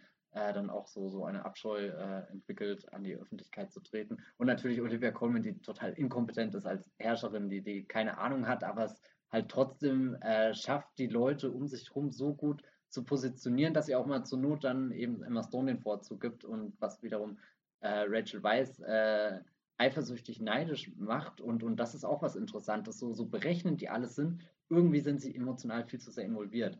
Also so, sie kommen irgendwo an den Punkt, glaube ich, wo, wo, wo sie das schon, schon überschritten haben, da, dass sie sagen können, ich stehe am Ende über den Sachen, der, das Einzige, was für mich zählt, ist das Ziel, sondern dass sie wirklich verletzt werden, wenn, wenn halt jemand anderes den, den Vorzug erhält oder so. Und, und das ist ja dann auch eine der Dynamiken, die oft zwischen Emma Stone und Rachel Weisz eben stattfindet. Rachel Weisz, die schon vieles geschafft hat und, und Rachel äh, äh, und Emma Stone, die das jetzt in kürzester Zeit nachholt und, und sie dann teilweise sogar überholt. Äh, bei Landhaus habe ich manchmal äh, oft das Problem oder die Herausforderung bei seinen Filmen ist oft, dass man halt dieses Universum hat und äh, man weiß nicht, wie die Spielregeln funktionieren am Anfang. Und deswegen ist es schwer, aus dieser Außenseiterposition rauszukommen und halt dieses von dir angesprochene, dieses Gefühl irgendwie zu finden, dass es doch wirklich irgendjemand wirklich tangiert, ne? Und dass es nicht nur gemacht wird um ähm, seiner selbst willen. Und da muss ich sagen, dass der Film für mich mit äh, Rachel Weisz steht und fällt. Ihre Figur ist zwar ähm, eigentlich die kälteste von allen, also sie ist schon durch diesen ganzen Prozess durchgegangen und abgehärtet und wirkt nur manipulierend und man, es braucht eine Weile, bis man merkt, was sie wirklich für Queen Anne empfindet aber ähm, mir ist ein bisschen viel Schauspielerei in dem Film. Also sehr viel. Olivia Colman äh, finde ich ganz generell ganz toll, also in allen Rollen, in denen ich, denen ich sie bisher gesehen habe. Aber sie muss so viel, weil dieses ganze körperliche mhm. vers äh, Versehrtheit, dann dieser Niedergang, äh, also mich erinnert so ein bisschen an hier in Game of Thrones, den, den, der verrückte König, äh, der ja vor der Serie quasi existiert hat vor die Serie beginnt, der nicht auf der auf diesem, diesem eisernen Thron saß, wo ihn die Messer immer gepiekst haben, weißt du, und der Thron hat ihn mit wahnsinnig gemacht auch. Äh, und mich erinnert Olivia Colemans Rolle halt da an diese ganze, diese, diese Rolle hat sie halt verformt, äh, innerlich wie äußerlich. Und nun hat sie die Leiden. Das sind alles Sachen, die sie spielen muss und sie spielt sehr viel und sie macht das souverän und ist nicht Overacting in dem Sinne, wo man denkt, das ist völlig überflüssig. Aber sowohl sie als auch Emma Stone haben halt, sage ich mal, sehr viel nach außen hin zu tun, um es mal mhm. ähm, zurückhaltend zu formulieren. Und da ist für mich Rachel Rice extrem wichtig, weil sie, weil sie sehr viel äh, Understatement irgendwie in ihrer Rolle hat, sehr viel, was man ähm, erst bei genauem Hinschauen erkennt, was, was sie wirklich bewegt. Und äh, ich glaube, der Film ist wäre schwer erträglich ohne sie, weil alle eben so im Hyper-Gefühlsmodus äh, irgendwie sind, hyper ähm, Intrigenmodus. Es ist ständig immer irgendjemand mit irgendwem, mit Nicholas Holt natürlich auch. Und Mark Geddes ist auch so ein unendlicher Overactor, der Spaß macht, aber äh, das sind natürlich alles so Karikaturen und Rachel Weisz ist für mich das Herz dieses Films. Würdest du sagen, also er ist ja auch, äh, das Overacten findet ja nicht nur seitens der Schauspieler statt, sondern auch vielleicht seitens des Regisseurs, der na alles daran legt, äh, die, diese Verzerrungen, die wir vorhin schon angedeutet haben, ähm, auch in, in jedem Frame sichtbar zu machen. Also so, dass er Fischaugenobjektive verwendet, dass du denkst, ach, das kann ja gar nicht sein, dass sie das auch so schief gebaut haben. Aber es spielt natürlich alles mit irgendwie ineinander oder, oder stört es eher? Also ich finde, es unterstützt schon dieses Karikatureske irgendwie bei den Figuren. Man hat das Gefühl, dass die Leute aus den Frames quillen manchmal. Mhm. Ähm, das finde ich halt ein bisschen, ich weiß nicht, ob ich wirklich zwei Stunden davon brauche. Ähm, ich finde das auch nicht sonderlich innovativ. Ich habe das Gefühl, das habe ich schon bei tausend anderen Historienfilmen irgendwie gesehen, äh, gerade insbesondere aus Großbritannien, Filme, die irgendwie dreckig wirken wollen, dass sie dann solche Tricks einsetzen, um, um das Wulstige an dieser Gesellschaft irgendwie darzustellen. Es kam mir irgendwie halt ziemlich bekannt vor, es war nicht neu. Was natürlich hilfreich ist, dass dadurch auch diese dieser Mikrokosmos am Hof mal ähm, inszenatorisch bestärkt wird. Denn man hat ja wirklich das Gefühl, das ist irgendwie so ein kleiner Globus für sich, wo dann die, die Leute, je näher sie die, der Kamera kommen, desto wulst, wulstiger ist ihr Gesicht und ihre Features im Gesicht, ihre, ihre die Schminke, die sie drauf haben, die Perücken, der Puder auf den Perücken und so, da hat man das Gefühl, es fällt gleich alles aus dem Bild. Ähm, und das schafft er doch recht gut, dass er das, dass die Kamera dafür genutzt wird. Aber wie gesagt, alles ist hin zur Übertreibung dieser einzelnen, dieser Skizze quasi dieser Welt die, am Hof. Und ich frage mich halt immer noch, was das eigentlich darunter alles soll. Also ist da irgendwas, was der Film äh, ab, also was uns der Film da zu sagen hat? Ja, im, Kern glaube ich, ist er sehr satirisch einfach. Also, ja, aber ist die Satire, dass adlige, intrigante Schweine sind, das wusste ich auch vorher. Also nicht jetzt ja, alle nee, nee, aber. Ich, ich überlege gerade. Na, ich glaube, was der Vorteil bei seinen anderen Filmen da ist, dass er uns immer noch so was Kleines so, so oder so Gimmicks vorstellt, die nur bei ihm wirklich existieren. Sei es eben dieses, der, der Single-Haushalt mit seinen äh, Tierwesen und wo sie zu finden sind. Und The Favorite ist er jetzt an dem Punkt eben, was, was ich vorhin eigentlich gesagt habe, was ihm zugutekommt, dass er diese, diese Geschichtseinbettung hat. Aber vielleicht hat er da wirklich nichts Neues zu erzählen, aber einfach zu zelebrieren, auszukosten. Also er hat ja wirklich Spaß dabei und ich finde, der, der, Spaß ist ansteckend in diesem Film. Als ich ihn hier letztes Jahr auf dem äh, Ding gesehen habe vor den Films, äh, habe ich auch so, so ein bisschen gemerkt, wie, wie das äh, teilweise das Schlucken im Saal zu hören ist, aber dann ähm, auch diese, diesen kurzen Euphorie-Momente, bis dann am Ende das, das Schwarz alles irgendwie so, so äh, im Bild übernommen hat und, und kein, kein Lichtblick mehr zu sehen ist und auch das Schloss, was ja teilweise punktvoll wirkt, nur noch diese, diese dunklen Kammern und Winkel und Verstecke zeigt und, und eben nur noch diese Fratzen übrig geblieben sind. Also dass diese Gesellschaft, der hat ja teilweise so, so, so Shots, wo er in die Räume reingeht, wo die richtig schön dekoriert sind, geschmückt sind, ausgeleuchtet sind, wo, wo du dich fast schon wohlfühlst, wo du denkst, boah, das ist jetzt ein, ein Fest, ein, ein Ballsaal oder so aber dann kommt er auf dich zu und dann siehst du, wie unangenehm das alles ist. Aber ja, ich weiß nicht, was Neues dabei ist. Oder also ich, ich glaube einfach, die, die, äh, diese, die, die Gesamtkombination, mit dem er dich erschlägt und, und so. Ähm, ich finde halt, also. Das ist eine Achterbahnfahrt. Ja, Schlimmer, wenn. Schlimmes Wort. Eine Achterbahnfahrt. ähm, mit zu Pferde. Also neu ist halt wahrscheinlich primär diese Konzentration auf das äh, weibliche Dreieck in dem Film, weil äh, solche Genrefilme ja meistens dann, oder solche Historienfilme ja meistens eher dann äh, auch auf männliche Figuren sind. Die romantischen, äh, die, die weiblichen Geschichten in solchen, vor solchen Kontexten sind ja abgesehen von Elizabeth und Mary, Queen of Scots, äh, wahrscheinlich dann eher auch romantischer Natur. Was das, den satirischen Ansatz angeht, dann äh, würde ich halt lieber nochmal wahrscheinlich eine Black Adder-Folge gucken aus der dritten Staffel. Also das erinnert mich halt am ehesten daran. Es sind sehr leichte Ziele, auf die er sich hier einschießt. Und dementsprechend ist der Film auch ein bisschen selbstverliebt in seinen Umgang mit diesem Milieu, in dem er spielt.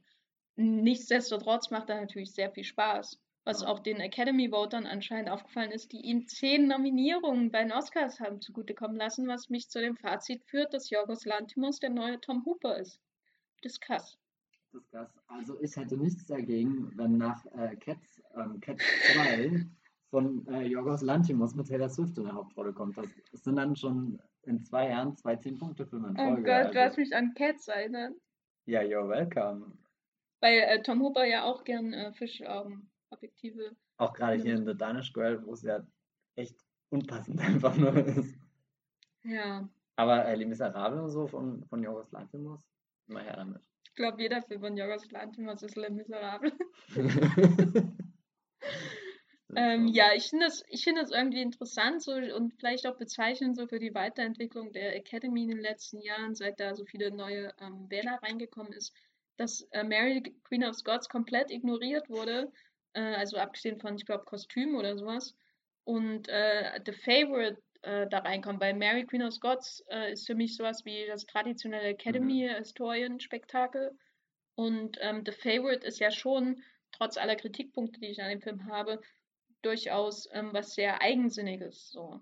Und so ein bisschen die, die Pop-Art-Version irgendwie davon, da weiß nicht, da geht ein Feuerwerk im Hintergrund loswerden. Bei Mary Queen of Scots halt hauptsächlich die, die schweigenden Blicke in die wunderschöne äh, Landschaft irgendwie dominieren, was ja auch nicht verkehrt ist, aber ich glaube irgendwie, oder jetzt direkt um die beiden Filme auszuspielen, ist halt Mary Queen of Scots der Film, den sich der typische Academy Voter vermutlich durchquälen muss, bis er am Ende gesehen hat, während äh, Jorgos Lanthimos schmeißt ihm so viele Verrücktheiten hin, dass er total in Ekstase gerät und, und, und dann einfach mitgerissen wird. So.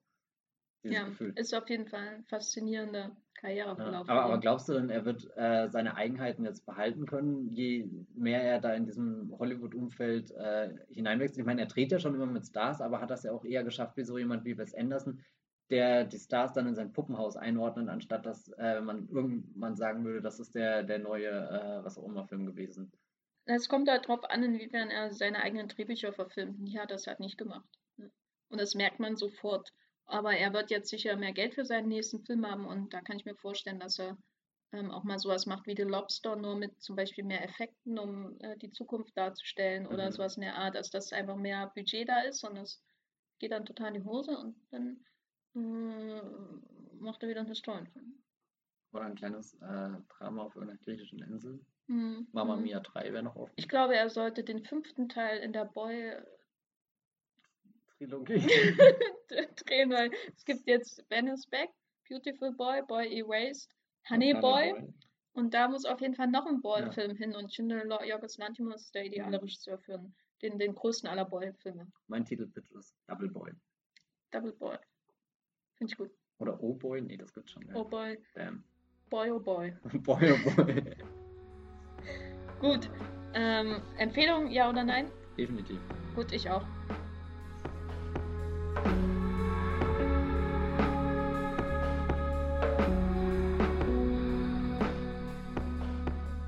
als hätte Jenny gewusst, über welchen Film ich gleich reden werde, hat sie schon mal hier die große äh, Boy-Trilogie oder was auch immer das jetzt wird, angedeutet. Äh, Gerade bei uns in Deutschland kam ja jetzt in den letzten Wochen Ben is Back mit Lucas Hedges in der Hauptrolle und äh, Beautiful Boy. Und die zwei Filme heben sich aus den, der aktuellen Welle an Boy-Filmen besonders hervor, weil sie nicht nur alle den Boy haben, sondern auch eigentlich das gleiche Thema außen rum um den Boy, nämlich der Boy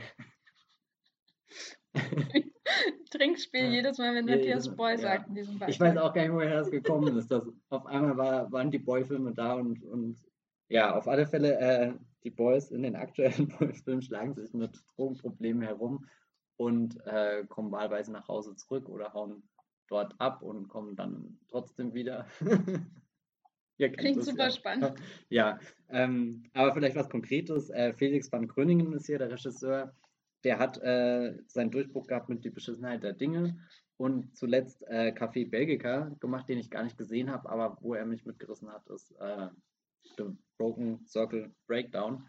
Ein äh, belgischer Film über äh, zwei Leute, die sich kennenlernen, lieben lernen, gemeinsam Musik machen, aber dann von den härtesten Schicksalsschlägen erschüttert werden, wo man sich nur vorstellen kann und, und wer dann nach eineinhalb Stunden noch mit trockenen Augen im Kino sitzt, hat irgendwas gravierend falsch gemacht, glaube ich. Also äh, Van Gröning hat kein Problem damit, die Emotionen so dick aufzutragen, äh, dass man sich ihnen entziehen kann, aber ich habe damit persönlich kein Problem, weil ich finde, er hat immer was, was sehr Handfestes in, in seinen, seinen Dramen drin und auch irgendwas, wo, wo die Emotionen einfach angemessen sind. Also so, selbst wenn ich das gerade ein bisschen sarkastisch gesagt habe, dass die größten Schicksalsschläge irgendwie passieren, ich meine, das ist einfach eine Art von Film, die es gibt. Und, und das kann man dann oberflächlich erzählen oder halt wie er, dass, dass, dass die Menschen echt werden und, und dann, dann leidet man mit ihnen mit. Und ich habe das Gefühl, dass äh, Beautiful Boy auch in diese äh, Kerbe mit reinschlägt, äh, dass er da viele Dinge, äh, die ich jetzt äh, zwar nicht unbedingt in die Bestimmtheit der Dinge entdeckt habe, sondern eher im Broken Circle Breakdown, die er jetzt mitgenommen hat. Vielleicht noch außenrum, äh, der Film basiert auf zwei Biografien, was auch erstmal interessant ist, nämlich einmal von David Sheff, das ist der Vater, und einmal von Nick Chef, das ist der drogenabhängige Sohn. Und zuerst hat eben der Vater seine äh, Erfahrungen aufgeschrieben, wie es ist, äh, damit sich zu arrangieren. Und dann hat eben der Sohn seinen zweiten Blickwinkel. Wie kommen diese zwei Perspektiven jetzt in den Film? Ähm, Steve Carell ist der Hauptdarsteller, Timothy Chalamet spielt den Sohn. Das sind ja schon zwei sehr äh, bekannte Schauspieler und gerade Timothy Chalamet hat ja auch in den letzten Jahren bewiesen, dass, dass er sich nicht als das Kind irgendwo in einem Film besetzen lässt, dass man vergisst, selbst in Interstellar, wenn sich alle noch an seine äh, vertränten Augen da hat er mitgespielt. erinnern. Okay, ich, kenne ihn den nur Satz aus Homeland, weil mich doch, doch, er, er, hat auch neulich gesagt, dass er äh, ganz frustriert war, als er dann den fertigen Cut, glaube ich, von Interstellar gesehen hat und gemerkt hat, dass seine Rolle gar nicht so groß ist und dass er, ja, aber das dachte ich mir, das, ja, schade eigentlich. Ähm, auf hm. alle Fälle, äh, Timothy Chalamet nicht erst seit Call Me By Your Name auf der Karte eines jeden äh, Cineasten. oh ich hole mir mal kurz meine Karte raus. da sehe ich, er war erst ab, er war schon ab Homeland auf der Karte. Ich habe ja. mir aufgeschrieben, den will ich nie in einem Film sehen, habe ich mir aufgeschrieben damals. Jenny, was ist denn los? Ich habe hab seine Rolle in Homeland so gehasst. Aber, aber, er aber ich war auch ein Dana-Fanatic. Er ist doch ein ganz beautiful Boy. Also, ja, er ist äh, auf jeden Fall ein Boy, da kann ich nichts gegen sagen. Ja. Er hat die Karriere, die Ezra Miller haben sollte. Das ist ein interessanter Thementext, den du hier pitchst. Mach das bitte morgen im Redaktionsbild. ähm, ja, genau. Äh, aber die, eben diese zwei Perspektiven, ähm, auf denen der, der Film basiert und die versucht er dann auch so ein bisschen reinzubringen, dadurch, dass äh, er nicht chronologisch erzählt wird, sondern uns immer mal wieder so einzelne Passagen zeigt und dann gerade in Montagen äh, das äh, niederschmetternde Jetzt mit den äh, wirklich äh, sehr, sehr schönen Erinnerungen irgendwie zusammenlaufen lässt. Und dann ist natürlich auch immer die Frage, aus welchen Augen wird das erzählt. Überwiegend habe ich aber das Gefühl, dass Steve Carell der, der Protagonist ist und wir, wir schon eher den, den Vater mitkriegen, der versucht, das Kind zu verstehen, von dem er, dass, dass er großgezogen hat, von dem er eigentlich jeden Tick irgendwie kannte, gemeinsam mit ihm Musik gehört hat und, und dann tatsächlich auch mal mit ihm äh, was geraucht hat. Und, und das ist, äh, also so, so, da, da bringt schon äh, Beautiful Boy in, in ganz wenigen Szenen viel zusammen, was ihn so auszeichnet, weil eigentlich ist dieses, äh, der, der, der Vater erlebt ein Abenteuer mit dem Sohn, das ist was, was Wertvolles, was Tolles, irgendwas, was selbst all die düsteren Kapitel danach immer noch äh, da ist und dann, dass man sich festhalten kann, was man sich erinnern kann, was man hervorholen kann, eben um Dinge wieder zu reparieren, muss aber auch feststellen, dass sie halt da schon irgendwie dieses, äh, so, so ein Grundding äh, versteckt, was dann irgendwie kaputt gegangen ist. Was wäre gewesen, wenn äh, Steve Carell gesagt hätte, nein, mein lieber Junge, ich rauche mit dir nicht und du solltest das auch lassen, aber äh, da spielt der Film auch sehr schön mit dieser Ebene von, naja, wenn, wenn die Kids irgendwie Alkohol trinken oder rauchen, das ist ja normal, das macht ja jeder. Und wir leben ja irgendwie in so einer Kultur, wo das äh, generell akzeptiert ist, dass äh, Jugendliche schon vor dem 16. Lebensjahr oder was auch immer Alkohol konsumieren. Sehr interessant, wie, wie halt schon äh, eben in dieser schönen Erinnerung ein, ein Kratzer zu sehen ist. Äh, auch interessant, dass diese Kratzer, in wie der Film inszeniert ist, überhaupt nicht erkennbar sind, weil er legt einen großen Wert darauf, dass die Bilder wirklich strahlen, sehr schön sind. Ich hatte schon mal zu Jenny gesagt, dass mich das sehr an American Honey erzählt hat, wo auch die, die Odyssee von jungen Menschen erzählt wird, die, die eher orientierungslos sind und, und sich eher in, in Dingen rumtreiben, die vielleicht für ihr Leben nicht so gut sind. Aber trotzdem sieht dieser Film traumhaft aus, als würde man gerade das, das, das schönste Fotoalbum, was man irgendwo auf Instagram sehen kann, durchklicken und, und, von Drogensüchtigen. Von Drogensüchtigen. Genau, und, und jetzt äh, Beautiful Boy, selbst wenn, selbst in den, den, den dreckigsten Momenten, wo, wo irgendwie äh, der Sohn dem Vater ins Auto kotzt oder später auf einer Toilette äh, an sich den Schuss setzt und, und dann fast krepiert oder so, ähm, ist der Film echt wunderschön inszeniert und, und das ist ein sehr interessanter Widerspruch, dass eben das, das Äußere so, so, so makellos teilweise ist, dass du äh, überall die, die, die schönen Lichter durchkommen äh, siehst äh, und, und, und keine Ahnung, das, das saftige Grün war. Also der Film arbeitet auch ganz viel mit der Farbe Grün, spielt äh, in der Gegend von San Francisco, da eher dann so, so im, im, im äh, nicht im, im Stadtkern, sondern eben ein bisschen in der Vorstadt, wo, wo viele Wälder sind. Äh, da muss ich auch immer auf die Planet der Affen-Filme denken, wo der Affe dann ausbricht und sie äh, finden äh, jenseits der Golden Gate Bridge ihr Zuhause. Und, und das Grün, was ja eigentlich schon irgendwie Farbe ist, die, die Leben und, und Hoffnung und sowas äh, verspricht und dann eben in, in so grausamen, oder was heißt grausam, oder, oder Momenten, die halt eigentlich sehr hässlich sind und, und dass die, äh, und, und da kommt man dann eben von, von dieser, dieser makellosen Oberfläche in das Innere der Figuren, die, die dann doch zerrissen und aufgewühlt sind. Und irgendwie passt das auch zu der Familie, die wir kennenlernen von äh, eben, also die Chefs sind, äh, die Chefs, oh Gott, was ist auch ein Name? Also es wird nicht wie Chef geschrieben, sondern S-H-E-F-F. Äh, die Chefs äh, sind äh, schon eine ziemlich wohlhabende Familie. Der Vater ist hier Journalist beim äh, Rolling Stone, was in einer Szene auch sehr subtil durch eine Kamerabewegung gezeigt wird, wo, wo äh, Steve Carell irgendwie im Büro sitzt und dann fährt die Kamera langsam so rum und dann sieht man äh, den, den Rolling Stone Schriftzug an der Wand und ich dachte mir nur, wow, die haben ich ein schönes sie, Büro. Ich dachte, sie schauen Almost Famous zusammen. Ah ja, nee, nee das wäre äh, Stufe 2 gewesen.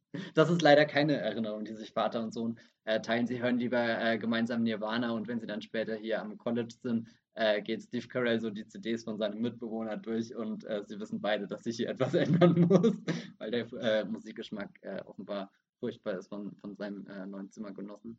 Genau, aber, aber eben die, die, diese Familie, die wir äh, kennenlernen, die eigentlich irgendwie so auf den ersten Blick keine Probleme hatten, schönes Haus, irgendwie wirklich wunderschönes Haus, also so ein Filmhaus, wo man sofort einziehen will, weil, weil irgendwie alles immer ordentlich und schön aufgeräumt und, und viel Platz und Zeug ist, aber, aber dass dann da überall äh, eben diese äh, zerbrochenen äh, Scherben zum zerbrochenen Scherben. Ja, oh Gott.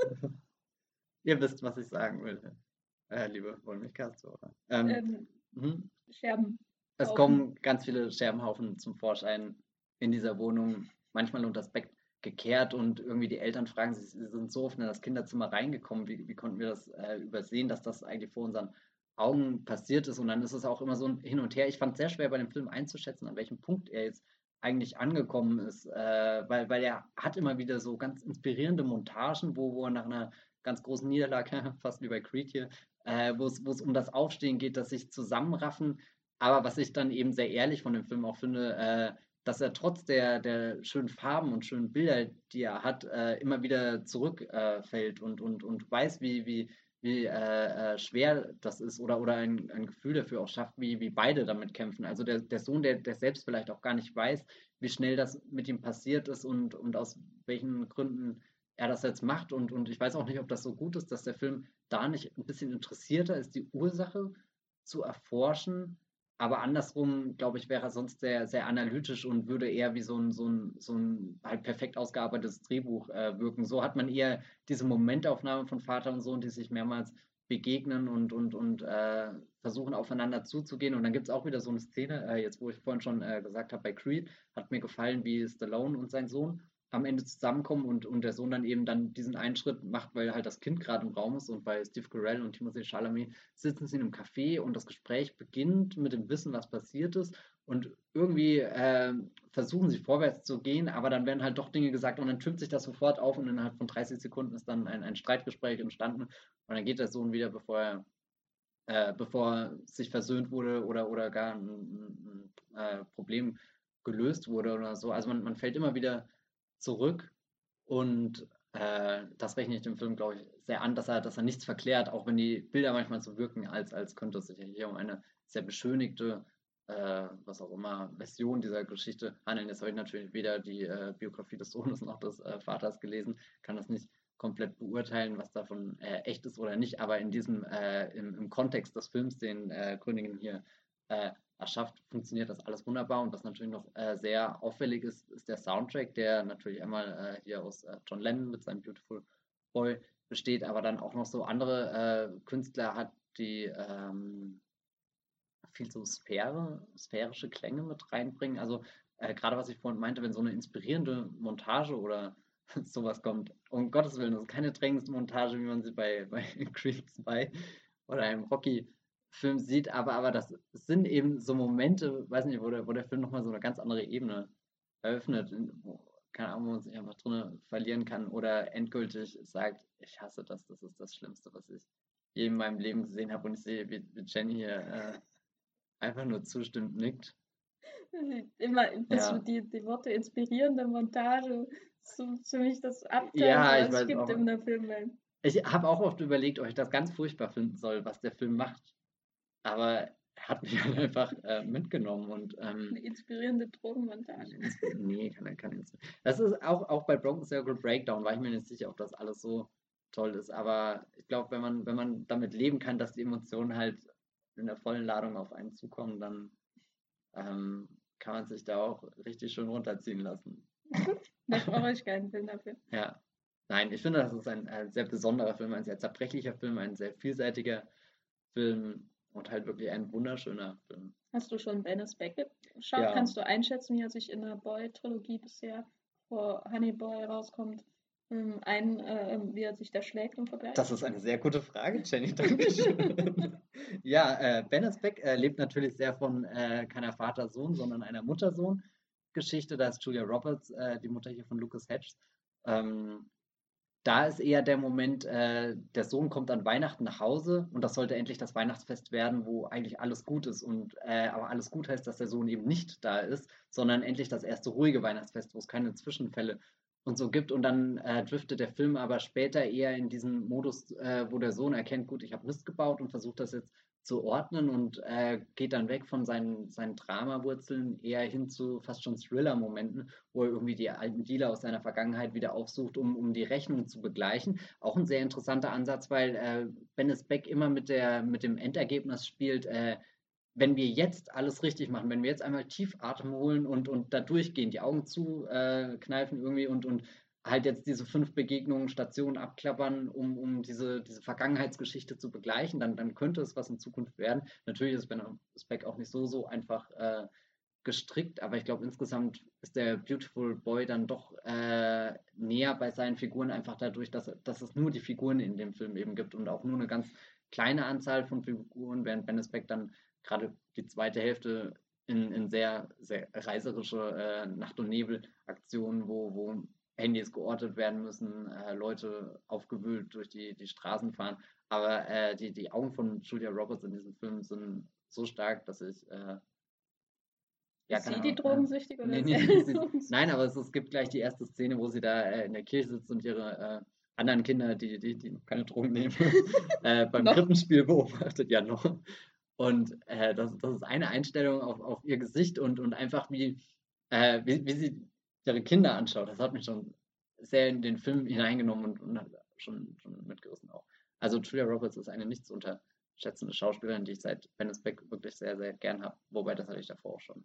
Wenn ihr einen Film der aktuellen Boy-Trilogie, die schon bald um einen vierten Teil erweitert wird, äh, schaut, dann bitte A Beautiful Boy, äh, einfach nur Beautiful Boy.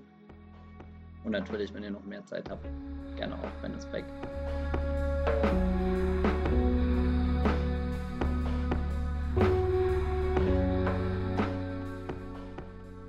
Favorite haben wir ja schon über Mikrokosmen geredet und im Grunde ähm, bietet Free von Johnny Toe eine noch viel extremere Version äh, von diesem Ansatz, denn der ganze Film spielt im Prinzip in einem Krankenhaus, ähm, das auch extra in äh, Festland China gebaut wurde für den Film. Es soll aber eigentlich in Hongkong spielen. Genau, Free von Johnny To kam 2016 ins Kino. Der bislang letzte Film, den er gemacht hat. Das macht mich fertig. Macht mich fertig, fertig, fertig. Äh, dass er seitdem noch keinen Film gemacht hat. Ähm, deswegen rede ich heute darüber. ich will ihn beschwören, wieder äh, beim Spielfilm Regie zu führen. Es muss auch nicht Election 3 sein. Jedenfalls Free habe ich ähm, vor ein paar Jahren schon in äh, Sieges gesehen äh, im Kino und da war so ein bisschen das Problem, dass davor eine, so eine 40 Minuten, glaube ich, lange Dokumentation über den Film und wie er entstanden ist, lief. Was super interessant war, weil man halt ähm, gesehen hat, wie durchaus rabiat Johnny Tom mit seinen Drehbuchautoren umgeht und ähm, die Arbeitsweise und so weiter. Ein Hauptproblem dabei war aber, dass die Dokumentation sich um die Entstehung dieses Centerpiece Action-Set-Pieces in diesem Film ähm, gedreht hat, ähm, das super aufwendig ist, ist quasi sowas wie eine Plansequenz, die zwischen verschiedenen Geschwindigkeiten wechselt, dass Leute in Zeitlupe rennen und die Kamera quasi in diesem Krankenhaus, in dieser Schießerei, die gezeigt wird, von Figur zu Figur zu Figur äh, springt äh, quasi im Kreis um äh, diese Notaufnahme oder, oder dieses, diesen, äh, diese Station äh, sich bewegt, während geschossen wird, manchmal Zeitlupe, manchmal rennen die Leute und das wurde alles quasi in Echtzeit gedreht. Ähm, das heißt, die Leute mussten ganz langsam sich bewegen wie in Zeitlupe und, ähm, in, und das, das, diese Doku hat sich nur darum fast gedreht, ähm, wie dieses Set entstanden ist und dieses Centerpiece des Films. Und dann hat man den Film hinterher gesehen und hat nur gewartet, dass das endlich kommt. Und dann wollte man wissen, wie es am Ende aussieht. Und das war nicht äh, unbedingt zuträglich. Ich mochte den Film, aber ähm, hatte irgendwie dann völlig äh, irgendwie aus dem Augen verloren, was eigentlich im Rest des Films passiert, weil es geht sehr schnell vorbei. Äh, trotzdem, der Film ist 88 Minuten lang und ich sage mal, 80 Minuten lang äh, passiert was anderes. Und heute habe ich ihn nochmal geschaut für den Podcast auf DVD, leider nur, aber immerhin. Ähm, und Heute hatte ich viel mehr Spaß in den ganzen acht, anderen 80 Minuten. Es ist einfach free, äh, ist einfach eine Riesenfreude, ihm, also Johnny Toe und seinem Team, Caroline Ching Siu Tung, äh, zum Beispiel äh, bei der Arbeit zuzuschauen, weil ich das Gefühl habe, dass er, also Johnny Toe, so, ein, so eine Ebene beim Arbeiten erreicht hat, dass alles ähm, fließt, selbst solche riesigen Herausforderungen. Es, es geht alles irgendwie von alleine. Es ist wie wenn man Tänzer auf der Bühne irgendwie zuschaut, der seit zum äh, tausendsten Mal seinen ähm, Schwansee aufführt und ähm, es ist alles so, als wäre das das Natürlichste auf der Welt und nicht eine fremde Choreografie, die er übernimmt. Und so fühlt sich auch Free an. Ähm, kurze Handlungsbeschreibung: drei. Äh, der Titel, das bezieht sich auf die drei Hauptfiguren. Eine ähm, Ärztin, äh, Neurochirurgin oder so in der Art, äh, die wird von Zhao Wei gespielt, großer chinesischer Star. Ähm, dann gibt es den Polizisten, Louis Ku, Stammdarsteller bei Johnny Toe. Und dann gibt es den Verbrecher äh, Wallace Chung, äh, spielt den. Und Louis Kuh muss halt diesen Wallace Chung äh, im, im, Krankenhaus bewachen. Er ist bei einer Schießerei verletzt worden, hat eine Kugel im Kopf, aber ist quasi bei vollem Bewusstsein und will sich nicht operieren lassen, weil, wenn er sich operieren lässt, äh, würde er wahrscheinlich verpassen, wie seine Kumpels ihn aus dem Krankenhaus befreien, aus den Händen der Polizei. Das ist die Grundidee. Zhao Wei will ihn halt operieren. Louis Kuh will äh, am liebsten, dass er stirbt, weil äh, er äh, nämlich ein Zeuge ist, wie die Polizei ihn unrechtmäßig in den Kopf geschossen hat und der Gangster will halt befreit werden. Also sind drei wieder, äh, widersetzliche Wünsche da bei den Figuren, äh, die äh, quasi unterschiedliche Dynamiken auslösen. Und um diese drei Figuren herum hat man dieses Krankenhaussetting, vor allem diese eine Station, die wie so ein Panoptikum aufgebaut ist, wo in der Mitte halt ähm, äh, die, die, die, die, die Krankenschwestern und die Ärzte sind. Und äh, drumherum sind quasi die, die Betten der Patienten arrangiert, die man gleich am Anfang alle kennenlernt mit einer schweifenden Kamerabewegung rundum äh, durch diesen Saal, äh, äh von Bett zu Bett, von Fi Figur zu Figur, von Krankheit zu Krankheitsbild. Da, da schaut man einfach Meister zu, der das macht und bewundert, wie er es macht. Äh, und äh, es ist fast schon wie so, um ein anderes Bild aufzunehmen, äh, so Kalli Kalligrafie oder so. Also es kommt alles so ganz natürlich aus dem Handgelenk raus, wie hier zwischen diesen verschiedenen ähm, diesem, in diesem riesen Ensemble, in diesem komplexen Raum auch äh, dieses Krankenhaus mit seinen verschiedenen Ebenen, seinen Fluren, seinen Türen, wie dazwischen navigiert wird. Und dann eben kommt irgendwann die Action, die relativ kurz ist, kurz vorm Finale auch. Und der Weg dahin ist einfach eine riesen Freude. Er macht mir noch viel mehr Spaß als das große Action-Piece äh, im Center, äh, äh, also mit dem quasi geworben wird weil man halt ähm, richtig merkt, also man einerseits zuschauen kann, wie Johnny Toda seine Welt selber aufbaut, weil seine Filme spielen ja häufig eher so in der Stadt. In Hongkong, äh, zum Beispiel Breaking News, ist, glaube ich, der Film, mit dem ich den hier am ehesten vergleichen würde, weil er Breaking News beginnt ja mit so einer riesen Plansequenz am Anfang und hat auch eine recht äh, kühle weibliche Autoritätsfigur im Zentrum und äh, Gangster und Polizisten. Aber da hat man eben die Stadt so als organisierendes Element, durch das sich die Räuber, ähm, äh, durch das die Räuber fliehen, bis sie dann ins Hochhaus kommen und da gibt es dann Schießereien, dann gehen sie zum nächsten Ort. Und hier, für, äh, hier findet das alles in diesem künstlichen Raum statt, der extra für diesen äh, Film gebaut wurde, so ähnlich wie in Office, äh, das Musical, was er gedreht hat. Nur diesmal hat man halt so Noir Film, der Elemente von Emergency Room einbaut. Und da kommt alles zusammen, was ich liebe, also Action, Johnny Toe und Emergency Room. Da werden meine Interessen abgedeckt. Ähm, also Ärztekonflikte sind auch dabei, finde ich super. Oder es ist ähm, wirklich ein Genuss zuzuschauen, wie er ähm, diese ganzen Figuren da anordnet, zwischen diesen Räumen navigiert. Und was ich auch interessant finde, ist, dass der Film fast schon noch abstrakter ist als alles, was er vorher gemacht hat. Äh, vielleicht seit The Mission weil er, obwohl der Film extrem dynamisch ist, immer wieder in so eine, so eine ähm, fast schon malerische, fast schon malerisches Ensemble von Figuren im Raum irgendwie verfällt, wo nichts passiert, wo die Leute einfach dastehen und warten, dass endlich dieser Überfall da passiert, dieses äh, Freibrechen des ähm, Gangsters im Krankenhaus. Und ich glaube, so radikal hat er das noch keinem Film seit The Misch gehabt. Ähm, vor allem, weil das The Mission ist ja alles eine Gruppe, es ist sehr zentriert, man ist immer da, wo sie sind und dann organisieren sie sich im Raum, um halt ihren, ihren ähm, Gangster da zu beschützen. Und hier hat man so ganz, ganz viele Elemente, die zusammenspielen und dann immer diese Momente des, der Starre und der Stille, ähm, die fast schon so geisterhaft wirken, wo im Vordergrund, Bildvordergrund ist eine Figur, in der Bildmitte ist eine Figur, im Hintergrund, die Figuren sind auch selten allein. Es ist immer irgendwas, was auch im Hintergrund passiert. Und das ist einfach ähm, ein Film, der deswegen auch zum vielfachen Schauen äh, anregt. Und ich glaube schon allein wegen der ganzen Zahlensymbolik im Film, da gibt es äh, einen ganz tollen Text bei Mubi, der das so ein bisschen entschlüsselt, auch die Hintergründe, warum heißt der Film eigentlich Free und dass das alles von Konfuzius kommt und so. Das ist äh, super dicht. Der ganze Film ist extrem dicht, aber das, was mir immer noch am meisten gefällt, abgesehen von diesen Motiven in der Handlung äh, und die Weiterentwicklung der, der drei Hauptfiguren, die verschiedene Lebensansätze und Lebensphilosophien repräsentieren, ist einfach die Inszenierung. Ähm, vielleicht gefällt er mir deswegen auch ein bisschen weniger als andere Johnny Toe-Filme, ähm, weil bei anderen bin ich mehr so drin in den Figuren auch äh, und selbst sowas wie Blind Detective oder so, der ja ein bisschen ähm, erratisch in seinem Ton ist, wenn man so will, da, da kann ich absolut mitgehen mit den Figuren und hier ist das alles recht distanziert. Man hat halt wirklich das Gefühl, dass da ein Gott ist, der seine kleine Welt geschaffen hat. Äh, es war wahrscheinlich der lantimussischste Film von äh, äh, Johnny Toe, den er bisher gedreht hat. Ähm, Free heißt er und nicht in Deutschland auf DVD, da kommt der Antiklimax, also ich habe ihn jetzt nicht bei der OFDB gefunden. Man kann aber entweder in den USA den Film bestellen oder bei Yes Asia in Hongkong gibt es auch ähm, diverse Editionen.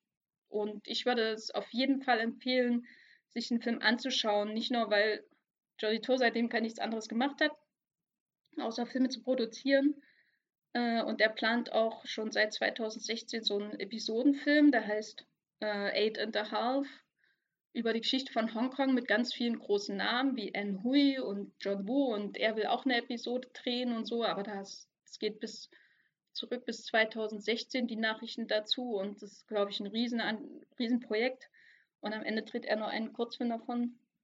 Äh, bin ich nicht zufrieden. Ne? Ist das Teil der I Love Hongkong-Reihe dann oder so? Ja, wahrscheinlich. Mit Karen Ganz genau. Ganz genau. Nach Berlin kommt hm. Hongkong. Aber äh, ich würde auf jeden Fall empfehlen, dass äh, Leute, die sich an die Johnny Toe interessiert, äh, dass sie sich irgendwie diese Film besorgen in irgendeiner Art und Weise, weil das ist ein Meister auf der Höhe seiner Kunst, ähm, der sich immer noch neue Herausforderungen sucht, ähm, der aber gerade in dem Drumrum zeigt, was er wirklich kann. Also ich finde die, die Plansequenz und Breaking News nicht, nicht im entferntesten so interessant wie die, die Inszenierung der Häuser, äh, der, der ähm, Schießereien im, oder Verfolgung im Haus oder so in Breaking News. Also das ist immer für mich interessanter, als wenn er so was Großes macht. Und Free bietet da sehr viel, wie gesagt, 80 Minuten drumrum. Das Centerpiece ist auch nicht zu verachten. Es ist halt wirklich, sowas habe ich noch nie in einem Film gesehen. Es ist äh, sehr interessant, Leuten zuzuschauen, die ganz langsam laufen mhm. zu tun, als wäre Zeitlupe. Was ich mich frage, also wenn, wenn du, laufen sie oder rennen sie in Zeitlupe? Weil äh, wenn du rennst, hast du irgendwann den Punkt, wo du einfach nach unten gehst und das kannst du dann in Na, sie machen so richtig oder? so einen Zeitlupensprint. Okay. Versuchen sie darzustellen. Man sieht auch im Hintergrund, wie jemand fliegt, äh, ähm, quasi in Zeitlupe und da haben sie halt dann den antreten und äh, er muss in Zeitlupe sich halt so bewegen, genau, genau so. Und das, äh, die, die Doku war auch super interessant und so, aber es hat mir natürlich ein bisschen, man achtet dann auf die falschen Sachen, wenn man das Endprodukt hinterher sieht. Wie gesagt, habe ich noch nie gesehen, weil es schon, also am ehesten hat es mich an diese große Sequenz in Passwort äh, Swordfish erinnert, mit der der Film damals beworben wurde. Das war ja damals ein Riesending äh, äh, bei diesem Film, weil es da auch so einen 360-Grad-Shot gibt. Das hier ist aber mit wesentlich weniger Computereinsatz halt umgesetzt. Und schon allein deswegen ist es interessant zu sehen, wie er da die ganzen Leute choreografiert. Und die haben auch Monate dafür gearbeitet, um diese eine Sequenz zu machen. Ich weiß nicht, ob es sich jetzt gelohnt hat oder nicht, aber der restliche Film ist äh, schon ziemlich toll. Trotzdem, deswegen Empfehlung auf jeden Fall von mir. Überraschenderweise für einen Johnny Toe-Film. Mein Lieblingsregisseur.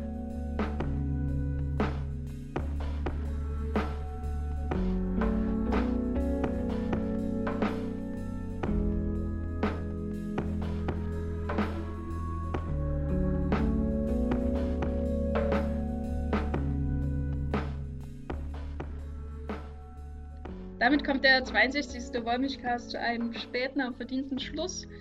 Um, die Filme, die wir heute besprochen haben, sind entweder im Kino oder nicht. Dann habt ihr Pech gehabt.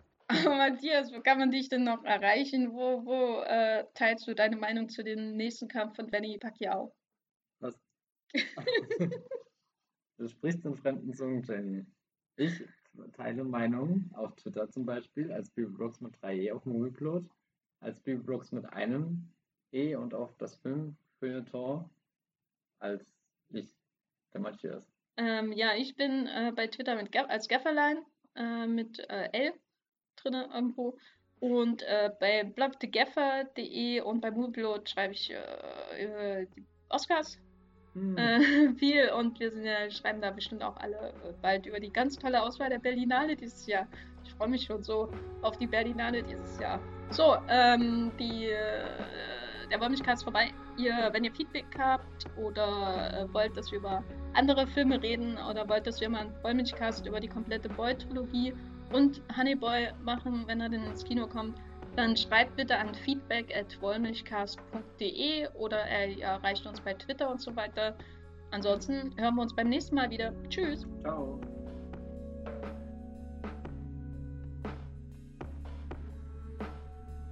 Der Wollmilchcast wird produziert von Jenny Jecke und Matthias Hopf. Unser Intro und Outro stammt aus dem Song Slam Canto von Kai Engel. Ihr könnt unseren Podcast bei allen gängigen Apps abonnieren und wir freuen uns über Kommentare und Bewertungen auf iTunes.